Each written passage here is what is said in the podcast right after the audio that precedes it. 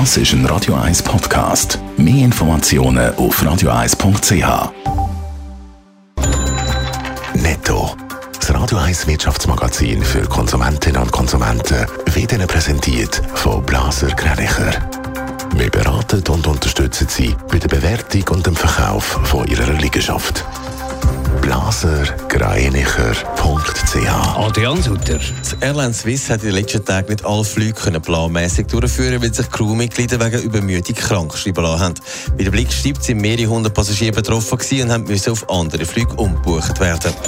Die australische Fluggesellschaft Qantas hat bei Airbus 52 neue Flugzeuge bestellt. Darunter sind zwölf Langstreckenflugzeuge, die sollen ermöglichen, dass Airline Nonstop-Flüge von Sydney auf London machen kann. Die 40 Kurzstreckenflüge brauchen wir, weil die Nachfrage nach Inlandflügen stark gestiegen sind.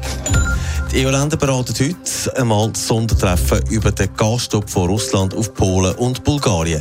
Es soll vor allem um die Versorgungssicherheit von diesen beiden Ländern gehen.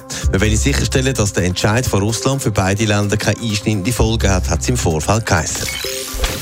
In die Ferien fliegen, das ist etwas Schönes, haben auch ein bisschen weniger, aber dann kommt es auch noch darauf an, wie lang so ein Flug geht. Gerade auf Australienflügen ist es dann doch einmal ein bisschen eine Tortur und da ist man vielleicht sogar froh, wenn man kann umsteigen und ein bisschen die Füße vertreten. Adrian Sutter, das könnte aber schon bald vorbei sein. Ja, die australische Airline Qantas macht jetzt Nägel mit Köpfen.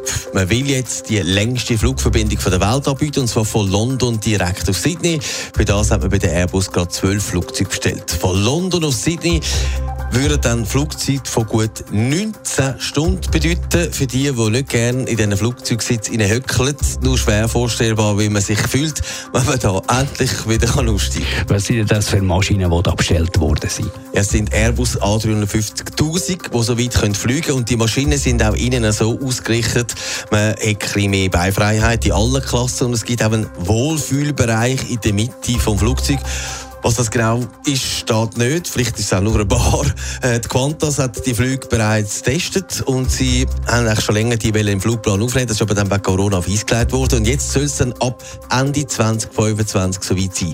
Bis jetzt äh, bietet äh, Singapore Airlines noch die längsten Flüge an. Der ist von Singapur auf New York und dauert 18 Stunden. Gut, die eine Stunde kommt es dann auch nicht mehr darauf an. Wenn man mal sitzt, dann sitzt man. Netto, das Radio 1 Wirtschaftsmagazin für Konsumentinnen und Konsumenten.